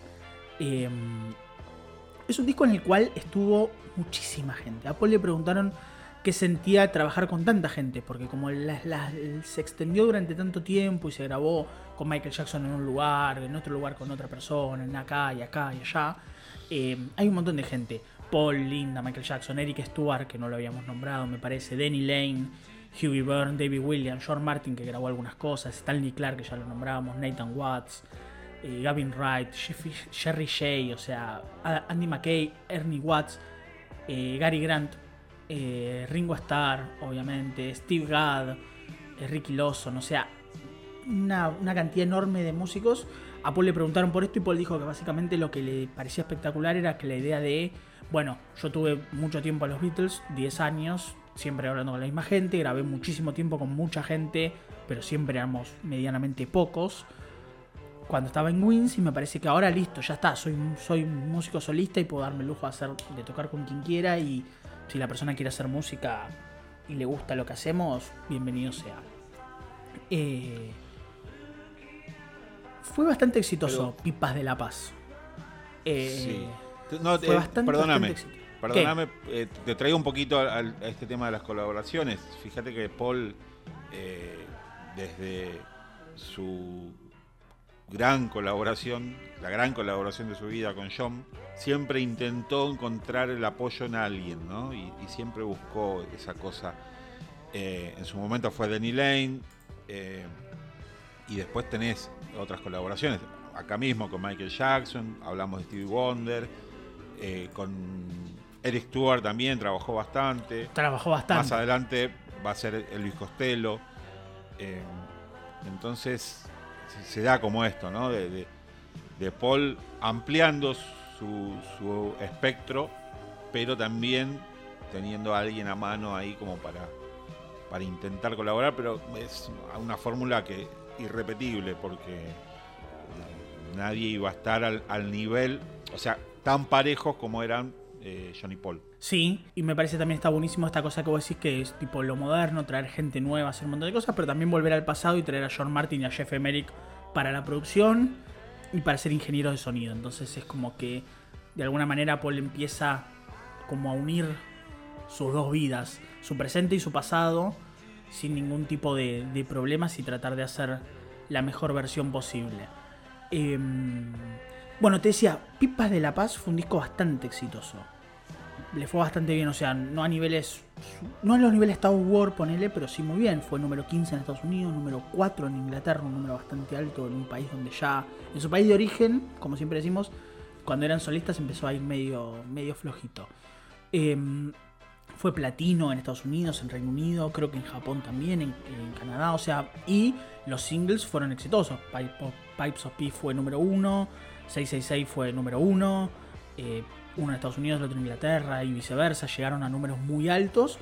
Estábamos con un Paul exitoso desde lo comercial, pero no exitoso desde la crítica. Y me gustaría que habláramos de eso. Pipes of Peace no fue tan bien recibido. No. Quedó como ahí a mitad de camino. Eh, sí, la crítica fue bastante dura. Em, a ver, hay millones de casos donde la crítica dice una cosa y el público otra. O sea, tampoco es para rasgarse las no, vestiduras. por supuesto que no. Y, y con este análisis que fuimos haciendo canción por canción, te das cuenta de que para mí son infundadas esas críticas. O sea, no, no es no es Van on the Run, pero tampoco es un mal disco. No, para nada. Eh, fíjate, la cara A, ¿no? Ya tenés dos Mira, mega fuiste hits. al punto. Listo. Fuiste al punto de lo que quería hablar yo. Dale, dale. No, no, es que a lo que voy es que. ¿Sabes cuál creo yo que es el peor problema de este disco? Es que está mal secuenciado. Eh, ¿Vos decís de poner los dos hits al, al comienzo? En general está mal secuenciado. Me da la sensación de que. de que. de que Paul tiró. Está mal para un vegetariano. Tiró toda la carne al asador y se fue. y, y- dejó lo más flojito. O sea, lo más flojo de papeles, no lo malo, lo más flojo de papeles, todo junto al final. Venimos hablando nosotros en otros capítulos, ¿te acordás, Martín? Que estábamos diciendo que, no sé, nos pasó con Red Rose Speedway. Que decíamos, es un disco que tiene buenas canciones, pero que arranca bien y se va diluyendo. Yo no digo que Pipes of Peace se diluya, me parece que es más sólido, de hecho, que Red Rose Speedway visto con el tiempo. Pero me parece que hay, está ese tema de, de- de- de impactar muy rápido y que después como que todo lo demás está bien, pero quizás no, no, no esté a la altura de lo que de, toda la carne que vos tiraste al principio. No sé si, no, me da la sensación de que funciona medio por ahí. Me parece que el disco, me parece que, que quizás Pipes of Peace podría haber quedado en una cara y 666 en otra. Me parece que podría haber terminado con Pipes of Peace en lugar de haber arrancado. Y podría haber arrancado con 666, ponele, o algo así. Me parece que si Sweet Little Show y Average Person están juntas, perfecto. Pero me parece que Hey Hey Hey y Tag of Peace, las dos juntas, ahí me parece que se te va el oído. Si no sos tan. Si no sos un macarniano o un Beatle fan. Capaz que Hey Hey Hey de un lado, Tag of Peace de otro, más separadas, pueden funcionar mejor. No sé, es la sensación que a mí me dio. Y yo creo que ese, justo ese segmento de canciones es como lo más, lo más flojo, por decirlo de alguna manera. Eh, y vos hablabas ahora de, los, de las canciones que, que acompañaron tanto la edición del 93 como la del 2015. Y Simple as That, mm, no sé, no sé, le, le puede pelear alguna de estas, pero eh, Twice in a Lifetime es, es una gran canción. Twice in a Lifetime para mí es material de disco. Sin dudas. Tendría que, que haber entrado acá tranquilamente y ya te, viste, te arma de otra manera, te da ot- otra estructura. Eh, inclusive, no, no- no tengo bien en claro las fechas, ¿no? Pero eh, We All Stand Together, más allá de, las- de los chistes, todo, es, es una canción bastante popular que, que le dio como Sí. un vuelo ¿no? a Paul. Entonces, eh, habría que, que preguntarse si no podría haber estado también acá. Eh, pero ya te digo, no, ahora no, no recuerdo bien la fecha. Pero, No, es del 84. We All Stand Ah, es posterior, es posterior. Pero bueno, más allá de eso, eh, sí se podría haber secuenciado de otra manera, pero eh, como decíamos, ¿no? La cara tenés dos mega hits al comienzo, indiscutibles, Absolutos. Y tenés otras tres canciones en un nivel de bueno a muy bueno. Totalmente de acuerdo. ex- excelente con So Bad, para mí. Eh, y la cara B, yo creo que en, en las puntas está lo mejor, que es The Man y, y Through Our Love. Y, y esas cuatro del medio son las que, bueno, que están ahí como tecleando un poco. Más allá de que hay buenas canciones, pero, pero sí, esa cara B te termina de, de bajar un poquito el promedio.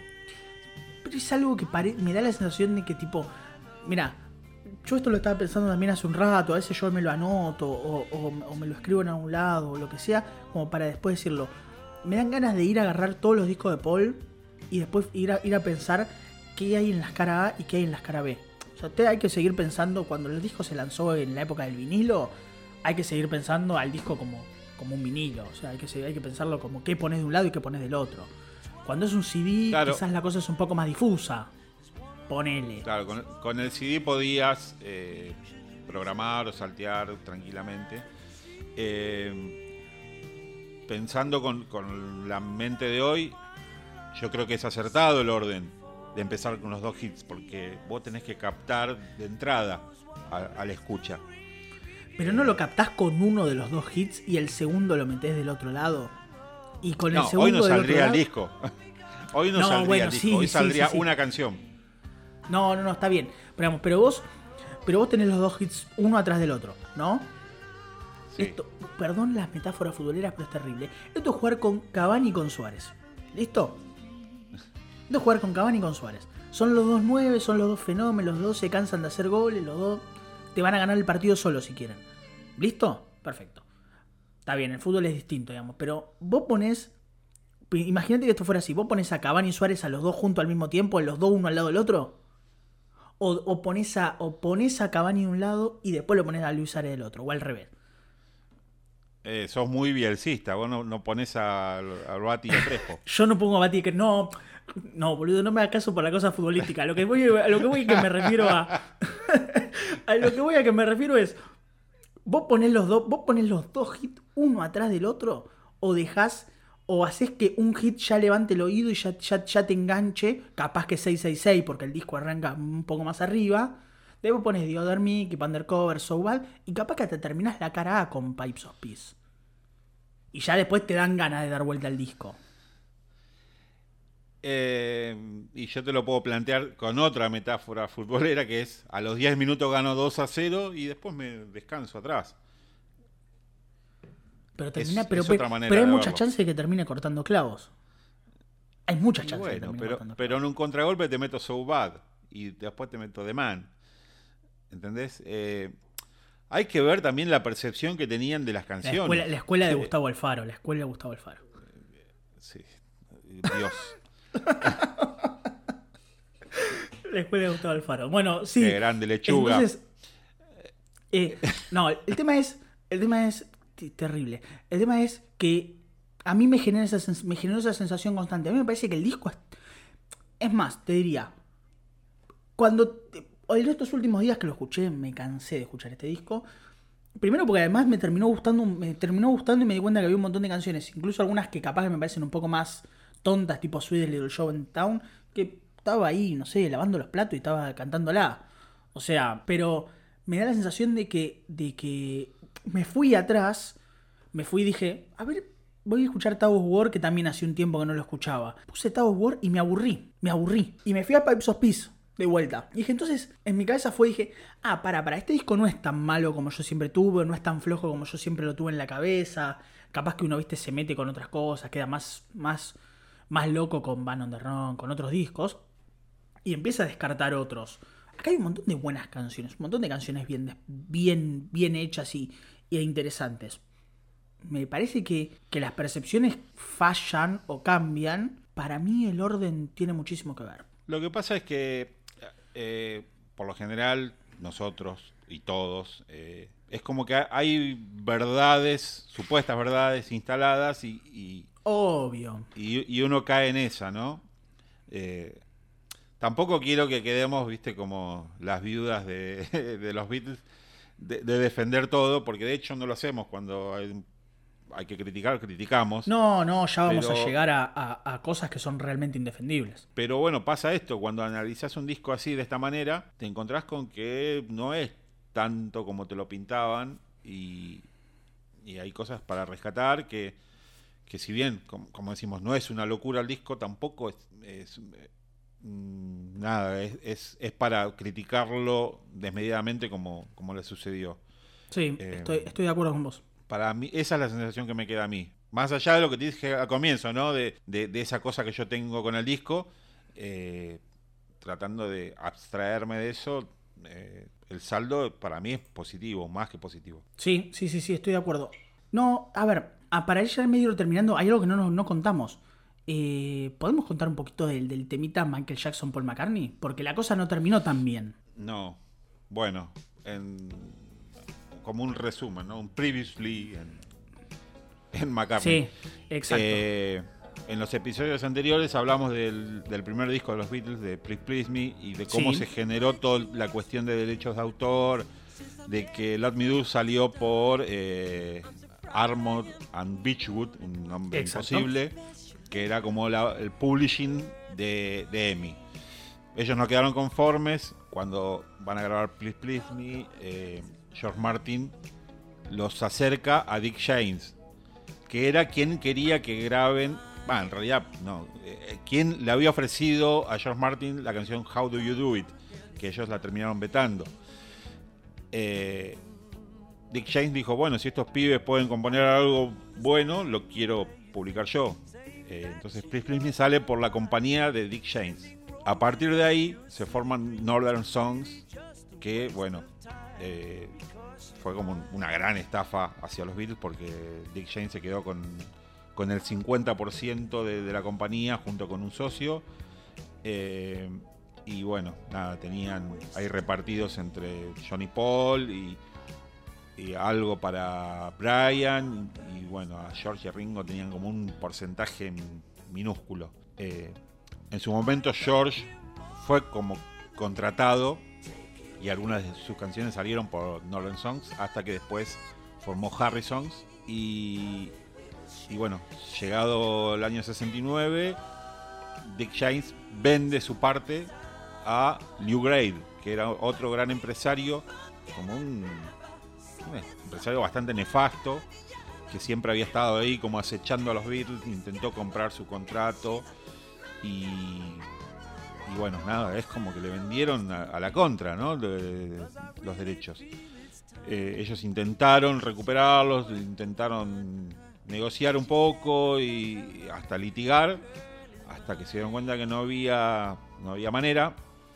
Y ellos terminan vendiendo su parte de, los derechos en una negociación que los hacía salir de, ese contrato para no seguir generando más canciones para esta empresa. Eh, bueno, nada, se perdieron, estuvieron ahí durante mucho tiempo, hasta que eh, se puso en venta a, a comienzos de los 80. Eh, Paul podría haber comprado, eran 20 millones de dólares, una cosa así, nada, un vuelto para él. Eh, pero sintió que con lo de John tan reciente hubiese sido como un gesto bastante eh, antipático, ¿no? Entonces se comunicó con Yoko y le ofreció comprar eh, juntos, poner 10 cada uno, listo, compramos, recuperamos los derechos. Yoko no quiso, dijo que no, que era muy caro, que ella lo podría conseguir más barato. La cosa es que se fue dilatando todo. Estos derechos se vendieron a otra compañía que la tuvo poco tiempo, volvió a salir a la venta y ahí es donde estamos más o menos en esta época, ¿no? Eh, del comienzo de esta sociedad con Michael Jackson. Y en, una charla informal, así en casa de, de Paul, eh, Michael un poco que le pide consejo y, y Paul le dice, mira, yo compré el catálogo de Buddy Holly, compré muchas canciones de, de Carl Perkins y, de varios musicales. Era como un buen número de, de canciones y les decía que cada vez que una de estas canciones suena en la radio, eh, se toca en vivo, eh, se venda un disco, yo cobro. Eh, le parecía una gran inversión. Y era lo suyo, la música. Le aconsejó que haga lo mismo. Y Michael, así como medio en serio, medio en broma, le dijo, bueno, un día voy a comprar tus canciones. y, y Paul le dijo, sí, sí, claro. Como diciendo, bueno, nada. ¿Qué vas a nunca va a comprar vos? suceder. Sí. Eh, pero bueno, pasó Thriller y, y Michael se consolidó como el artista más grande de, de ese momento. Eh, y ahí vino todo, toda esta cosa, esta locura, ¿no? De, de- de Neverland, de, de- comprar, no sé, el, el esqueleto del hombre elefante. Creo que eso había comprado, ¿no? Creo que sí, eh, creo que venía por algo, a algo lo- por así. A lo Nicolas Cage, que se compró un dinosaurio, ¿viste? Una cosa así. Capo. Y, y bueno, coincide con este momento en que salen a la venta nuevamente los derechos de Northern Songs. Y bueno, Paul en su momento como que se negó a comprarlo, porque fue ofrecido a él primero, a él y a Yoko. Eh, y bueno, después de una serie de negociaciones, Michael terminó comprando los derechos. Y ahí viene esta cuestión, ¿no? El, sentirse traicionado de Paul y es bastante discutible. No sé qué, qué pensás vos. A mí me parece que, mm, que medio que sí. Medio que sí, un poquito. Pero también son negocios. O sea, si Paul compró los derechos de, de las canciones de Buddy Holly, también tranquilamente puede comprar los de los de los, de los Beatles. Más allá de- del, del acuerdo. Pero entiendo como el recelo de Paul porque Paul como que siempre medio que luchó por tener de vuelta su catálogo. Me parece que la bronca viene más por ese lado. Como que, dale. Claro, pero Paul tuvo la oportunidad de comprarlo y no lo hizo, se negó. Ya la segunda perdón, vez, pero te digo, año, año 84, 80... Por eso. Entonces, Sí. perdón, Lisa, pero llanamente te cabió. Lo lamento. Claro, porque ponele que no lo compraba, no lo compraba Michael, lo compraba, Lo compraba otro. cualquiera. Eh, no sé, sí, el que se te ocurra. ¿Se hubiese enojado? No. ¿Por qué se enoja? No. Porque, ¿qué, qué es? Porque el amigo salió con la exnovia. ¿no? Ese tipo de situación, ¿viste? Pero no, no, no, no tiene, no tiene ningún sentido. Porque. mm, Porque lo que Paul hace es. eh, Paul le dice. Paul le cuenta cuál es la clave del negocio. Michael Jackson la toma. Y la verdad que ¿qué, ven- qué- qué- qué va, va- me va a dar más plata? ¿El catálogo de canciones de, de Jerry Lewis o el catálogo, el catálogo de canciones que tienen McCartney y Lennon? ¿No? O Obviamente. sea, tipo, pensarlo también por el lado del negocio. Michael Jackson no fue a Claro. comprar. Michael Jackson no fue a comprar las canciones de Buddy Holly. Que a Paul le debían dar un buen, un buen número probablemente en en los 80. Pero ahora. Pero Paul se. Pero Michael Jackson fue a comprar. Tipo, lo que vos más quieras. De hecho, hay una frase que supuestamente. Que Paul McCartney dice: Vos no le pones un precio a un Picasso, digamos. Ya está, es un Picasso, lo lamento. Lo pagás. Lo tenés que pagar lo que lo pagás. Y bueno, es, ese, eso valían porque sabían. Porque sabían lo, lo beneficiosas que eran esas. Esas canciones. A mí me parece que es, que es traición. Yo puedo entender el enojo de Paul. Porque surge en una, en una circunstancia de charla entre los dos. Puedo entenderlo un poco eso. Y además, porque de alguna manera Paul ayudó a, Michael Jackson en algo, Michael Jackson ayudó a Paul en otra cosa. Eh, pero bueno, no, yo, no, ahí yo no entro en la de Paul de me traicionó. Es como medio... Ya está. Bilardo me traicionó. Sí, mirá, hasta este momento le damos la derecha a Michael, ¿no? Pero lo que pasa después es que Paul, con razón o no, sintiéndose estafado, Sí. intenta comunicarse con Michael y Michael no, lo- no le responde nunca más. Entonces ahí es como que se da vuelta la tortilla, ¿no? Y, y, y es Michael el, que él mismo se pone en esa situación de que hice algo malo y ahora escondo y- la mano. Y si la, y si la hice, y si me la mandé, Claro. y si realmente me la mandé, bueno, sí. Sí, obvio. Obvio, es, Entonces es- ahí, es- viste, es entendible. te pone en una, una situación ambigua que no sabes para qué lado ponerte, para qué lado tirar. Eh, y bueno, nada, después cuestiones que pasaron después es que a Paul le molestó que, que Michael haya cedido o autorizado a usar canciones de los Beatles en publicidades, algo que nunca había pasado y que ellos no querían. Eh, en una publicidad de Nike salió Revolution, por ahí, por esa época. Eh, y después Michael Jackson no hizo demasiado uso, hizo un cover de Come Together solamente y nunca más eh, volvió a utilizarlos eh, para su propio beneficio, ¿no? Hasta que tuvo que al final vender el catálogo cuando se le vino la noche con, con todos los juicios y, y todas las indemnizaciones que tuvo que pagar eh, por bueno por todas estas cuestiones de abusos que, que salieron a la luz y bueno que son de público conocimiento, ¿no? Exactamente. Y, y bueno, y después Paul, obviamente, para 2017, si mal no recuerdo, retuvo los. O sea, volvió a ganar los derechos sobre el catálogo, el catálogo Beatle. En realidad, lo que sucede es que los derechos eh, no falta mucho para que caduquen. Eh, y Paul se le había ofrecido comprar los derechos, pero él dijo, la verdad que en este momento ya no. No, era algo que le iba a representar demasiado eh, económicamente como para justificar tal inversión.